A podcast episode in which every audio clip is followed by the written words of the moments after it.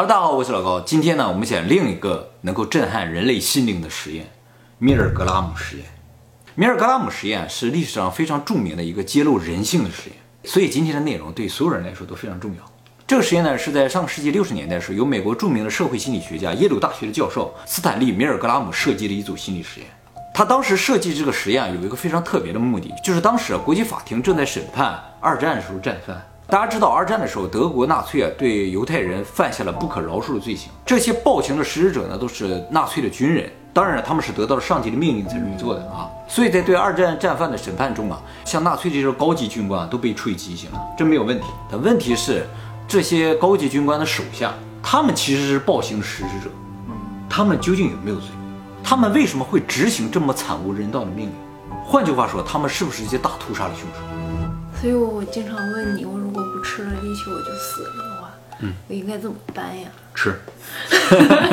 米尔格拉姆这个实验其实就是用来测试人在面对权威者下达的违背良知、违背人性的命令的时候，人性所能发挥的抵抗力究竟有多大。军人跟普通人不一样，普通人的话，你如果告诉我去杀别人的话，我要是杀了，我觉得我就是罪犯。好，但是军人不是要服从吗？今天就给你看看普通人是怎样的啊！这个实验设计的非常巧妙啊。首先，米尔格拉姆在当地的报纸上刊登了一个招募广告，就说我们耶鲁大学准备做一个社会研究，招募一些志愿者进行一个小实验，哎，谁都可以参加，时长呢一个小时左右。我们对所有的参与者呢都会支付四点五美元的报酬，在当时的四点五美元啊，大概相当于现在的二十到三十美元左右，其实也不是很多了，哎。比如说，你看到了这广告，你就来到了耶鲁大学啊。这时候呢，就有一个人给你带到了个地下实验室去。在这个实验室里，你见到一个穿白大褂的人，哎，这是一个实验人员。还有一个人呢，看上去跟你差不多，好像也是个实验者啊。这时候，这个穿白大褂的人就开始给你们两个人解释了，说我们这个实验是要怎么做啊？说啊，我们这个实验是关于体罚对于学生学习效果的影响的实验。你们两个人啊要抽签儿，一个人是老师，一个人是学生。很幸运的，你抽到了老师，另一个人就是学生了啊。接下来呢，老师和学生要各自进到一个房间里，这两个房间中间有一堵薄薄的墙。实验人员呢会进入老师的房间，坐在老师的后面啊。那么老师的房间有一台机器，这个机器啊连出一根电缆，连到了隔壁房间的学生的身上。然后实验人员告诉老师，这个机器上面有三十个按钮啊，每个按钮的对应一个电压，从四十五伏到四百五十伏。每个按钮按下之后呢，就会放出电流。对旁边屋子的学生实施电击，然后呢，老师会拿到一张纸啊，这张纸上呢会有两个一组的单词一串儿啊，比如说像 blue girl nice day fat neck 啊，就像这样的组合。接下来老师就需要把这些单词一组一组的念给隔壁的学生听，让他记住。等学生全部记住之后呢，老师又会拿到一张试卷啊，通过这个试卷对学生进行考试啊。考试的方式也非常简单，老师呢念一个单词，然后给出四个选项。学生呢需要选出当初和这个单词同一组的另一个单词，比如说老师说 blue，那么学生就要选择 girl，选别的就错了啊。如果学生答错问题或者没答上来，老师呢就需要按下机器上的按钮，对学生进行电击惩罚。当然最左边第一个按钮是四十五伏的啊。学生每答错一道题呢，就会按旁边的按钮越来越强，越来越强。大家都知道家里电压最高也就是二百四十伏左右啊，四百五十伏是足以致命的电压。不过呢，请大家放心啊，这个实验里边并没有人真正受到电击，因为这个实验里边实验人员和学生都是假扮的，请来的两个演员。这个实验实际的测试对象是老师，所以所有招募过来的志愿者都会成为老师。他不抽签吗？他们其实都能抽到老师啊。每当老师按下电击按钮之后呢，旁边屋子里假扮学生那个演员啊，他就会根据电压不一样，表演出各种各样的声音。一开始呢，电压低的时候可能就是嘟囔一句。电压升高了之后呢，他就会喊一声；再高了之后，他就会尖叫；再往上，他可能就开始砸墙；然后再高的话，他可能就拒绝回答问题了；然后再高，可能就没有反应了。这样的，哎，而这个实验人员，我也说是演员嘛，哎，他的作用呢是督促老师完成实验。就老师听到尖叫，可能会想终止实验嘛，然后这个人就负责督促他啊。但是督促呢，总共就四句话：第一句呢就是请继续；第二句呢就是这个实验需要你继续下去，请继续。第三句话呢是请一定继续下去，第四句话是你没有选择，你一定要继续下去。每当老师想要停止实验的时候，这个实验人员就会说这四句话，按顺序说。也就是说，老师五次想终止实验的话，这个实验就真的终止了。那么说到这，大家明白了，这是一个人类观察实验，目的呢就是想看看一个普通人对另一个完全不认识的、没有犯过任何错误的人实施体罚，究竟能做到什么程度？好，接下来我们就直接说一下实验结果啊。这次实验总共测试了四十个人，也就是四十个老师啊。所有人都会听从实验人员的安排，去对隔壁屋子的学生进行电击。也就是说，没有人听到说明之后，他就说啊，不行，我不能干这事儿。没有吗？没有，所有人都会开始实验，至少会按下第一个体罚的按钮，而且有三分之二的人完成了所有测试题目，最后按下了最高数四百五十伏的电按钮。他是不是不知道会致死呀？哎，这个我们一会儿再说啊。这个实验典型那个过程是怎么样的啊？就是说，当老师听到学生尖叫的时候，他就会去问这个实验人员说：“我需要继续吗？他好像挺疼的。”实验人员说：“请继续。”他犹犹豫豫，然后继续问，继续摁啊。当学生继续惨叫的时候，他又会开始犹豫，说：“我真的要继续吗？”这个实验人员呢就会说出第二句话，说：“这个实验需要你这样做，请继续。”他又开始犹豫犹豫，然后继续问，再问几个问题，他有可能继续。去质疑说我要不要继续下去？比如说有人开始凿墙、砸桌子了，他就觉得有点害怕了嘛。哎，但是呢，只要实验人员说请继续下去，他就真的会继续下去。而且最多的情况就是，当老师问过两三次，说我要不要继续，实验人员都说请继续的话，老师就不再问了，接下来就不停的摁，一直摁到最后。不过我说的这是三分之二，有三分之一的老师还是中途停止了，也就是说他不断的质疑，然后超过五次，实验就终止了啊。其实，在做这个实验之前，米尔格阿姆专门设计了个调查问卷，对耶鲁大学的一些老师和学生进行了一个调查，就说我们打算做这样一个实验，你认为有多少人会对学生进行电击，而且会摁下最后一个四百五十伏电压的按钮？没有一个人认为有人会摁下最后一个按钮，但事实上有三分之二的人都摁下最后一个按钮。那是建立在他们比较相信耶鲁大学啊，觉得你们又不是一个杀人狂魔的学，这就说明什么？就说人。是容易相信权威的，你知道是的。哎，那么米尔格拉姆啊，把这个实验结果在业内公开了之后啊，引发了巨大的反响。很多心理学家和社会学家都无法接受这个结果，认为自己绝对不可能做出这样的事情，就是说他肯定不会决定下最后一个按钮。于是呢，很多人对这个实验的过程产生了质疑，就说他们怀疑啊，实验人员是否真的有说明清楚电击是怎么回事，或者电击的是谁，或者会不会致死，他有说吗？啊，对对。或者治不致死，他有没有说之类的哈？那么为了消除这些疑虑啊，后来就有一些心理学家模仿这个实验，又做了 n 多次实验哈。这些实验都确保实验人员呢，在实验开始之前，仔细的说明了电击会怎样，告诉他们电击会很疼，但是呢，不会留下任何的后遗症，或者不会导致人死亡。然后呢，让老师亲眼看见学生贴上这些垫片啊，以保证他明白我按下按钮就会电到这个人。而且呢，在后来的实验中还加入了一些变化，就是让学生说：“哎呀，不行了，我有心脏病，我受不了，我要退出实验。”这些比较明确的提示告诉老师，他是不能够进行实验。结果呢，和第一次实验完全一样，有百分之六十一到六十七的人都摁到了最后。实验的结果没有发生任何变化啊，也就是说，即使学生说：“哎呀，不行，我有心脏病，我受不了了。”这个老师去问一下这个实验人员，我要不要继续？只要实验人员说继续，他就会继续下去。那么这样一个实验结果究竟应该怎么样理解呢？米尔格拉姆认为啊，人类的内心深处啊，深藏着一种对于权威、权力服从的心理，你会不自觉地服从权威、服从命令。他坚信所有参加实验的人员啊，知道自己所做的事情是违背自己良知的，对于自己按下电钮的这个行为呢，是充满矛盾的。充满纠结、充满痛苦的，所以在实验过程中，他们才会询问实验人员要不要继续。但是，一旦实验人员向他们表示完成实验是你的义务的时候，大部分的参与者都无法抵抗这个要求，会把实验进行到底。可是他们很奇怪啊，他们不继续下去又不会损失什么，没错，社会中的人还是不一样的。我跟你讲，这就是最可怕的地方。那么有人就产生了一个疑问啊，就是人真的是在服从权威吗？因为就像你说的。这个工作人员他看上去也没有多大权威啊，就是我不服从你，又不能怎样，嗯，是不是人在特别纠结的时候，无法做出决定的时候，就愿意相信别人，不管谁给他一个意见，他都听。为了确定这一点，他们又改了一下这个实验。这一次他们是这样做的，就是老师按下电钮，学生一声惨叫，完老师问说我要继续吗？这个工作人员呢稍微犹豫了一下，不要继续了吧。这时候学生说了一句，说没事没事，我可以继续。这样我不会继续。哎，但是老师就没有继续下去，是吗？哎，因此就可以确定，真正影响老师判断的就是权威，而不是任何其他方的意见。被害者的意见不重要，只有权威的意见才重要。哦，因为权威如果说停止，他如果继续，那就他的责任了，对不对？就是不想承担这个责任。这就证明老师的判断几乎完全由权威所控制。权威者让老师继续下去，老师就继续了；权威者让老师停止，老师就停止了，是吧？被害者的反应完全不重要，学生怎么反应都不重要，如果让他们两个面对面实施的话，是不是也一样。这样的实验也做了，做了，是一样的。面对面他还能按下去？哎，一会儿我就告诉你为什么。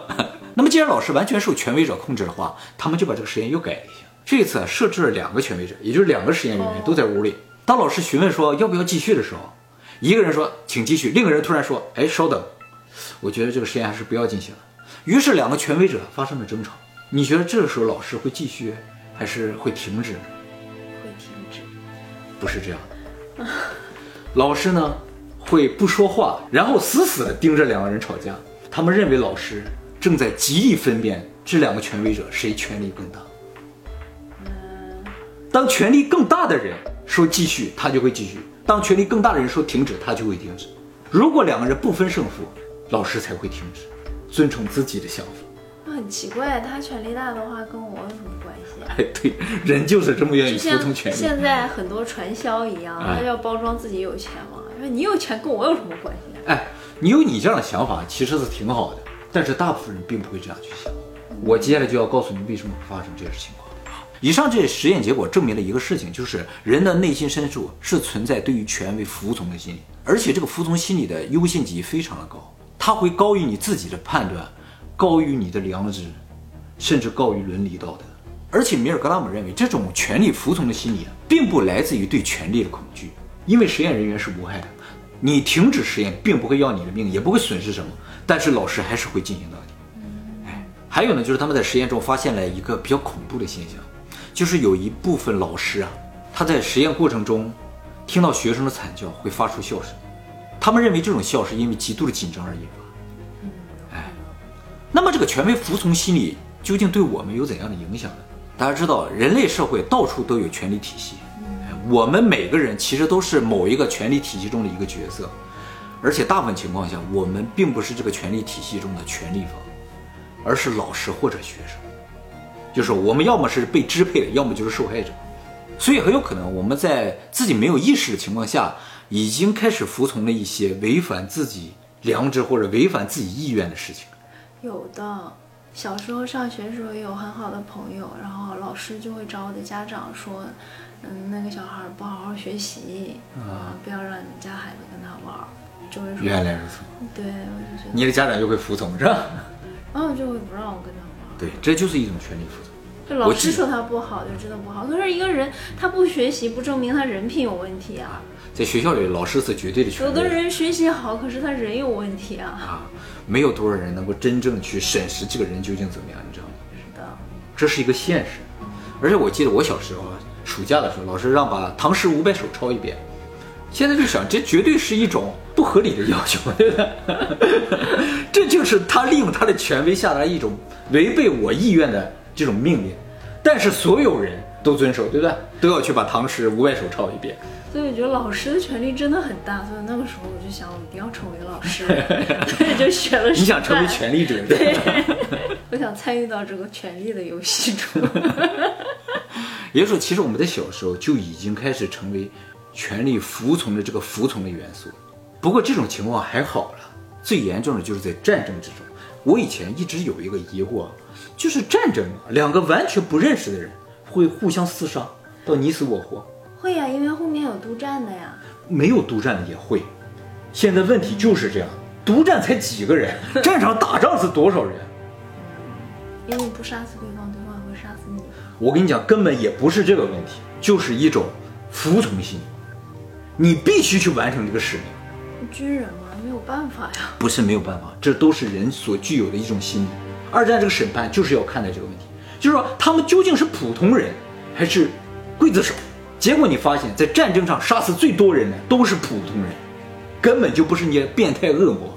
所以说，这个世界上造成最大罪行的是普通人。是普通人。那应该怎么办呢？那军人都不要服从命令吗？不能这么说，命令必须是合理的。可是军队都不会这样说呀。不不不，这个是一种心理，叫做权威服从的心理。这个心理用好了是有用的。我们人类社会体系就这样形成的，社会会进步，但用不好就是一个非常可怕的工具，会把所有人都变成恶魔。大家害怕的并不是这种心理，而是这种心理被恶用的结果。是不是一种从众心理呢？也不是从众，因为老师就一个，而且这个实验结果还能得到一个非常恐怖的推论啊，就是权威啊是大于良知的。所以对一个团体来说的话，权威是至关重要的，它起决定性作用所以大哥就很重要。啊，没错。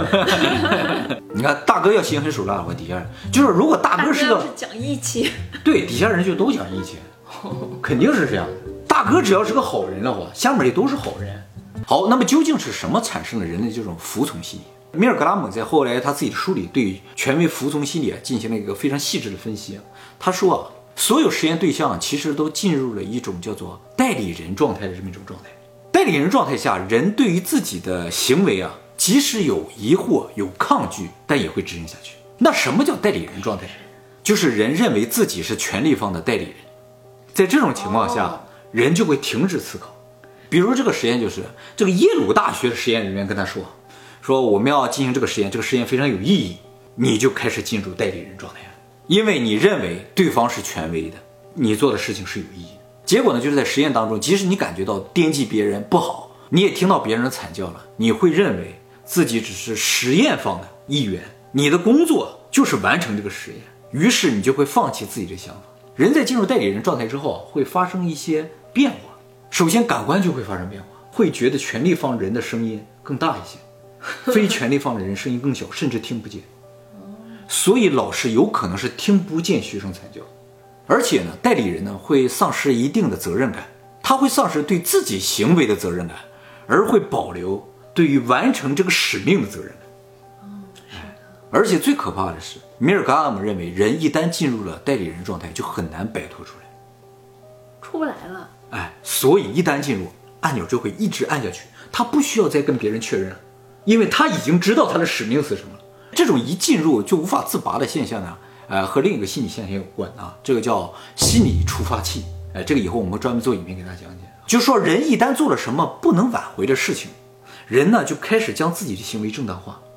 哦，比如说老师按下按钮，也就意味着电击已经发生了，无法挽回了。于是老师就开始在心理上正当化自己的行为，会的人会这样。认为自己这么做是对的，是应该这么做的，而且是有意义的。接下来的所有行为呢，都会以这个正当化的理由进行下去。这种自我行为的正当化呢，还会产生一个附加的心理效果，就是老师开始认为学生是错误一方，他被电击是因为他犯错了，他答错了题，他活该，他应该。哎，就是说把自己的行为正当化和把对方恶魔化、非正当化是同时进行的，这是一个多么恐怖的心理状态，是吧？是的，哎。我爸我妈打我的时候，是不是也是这个心理没错状态？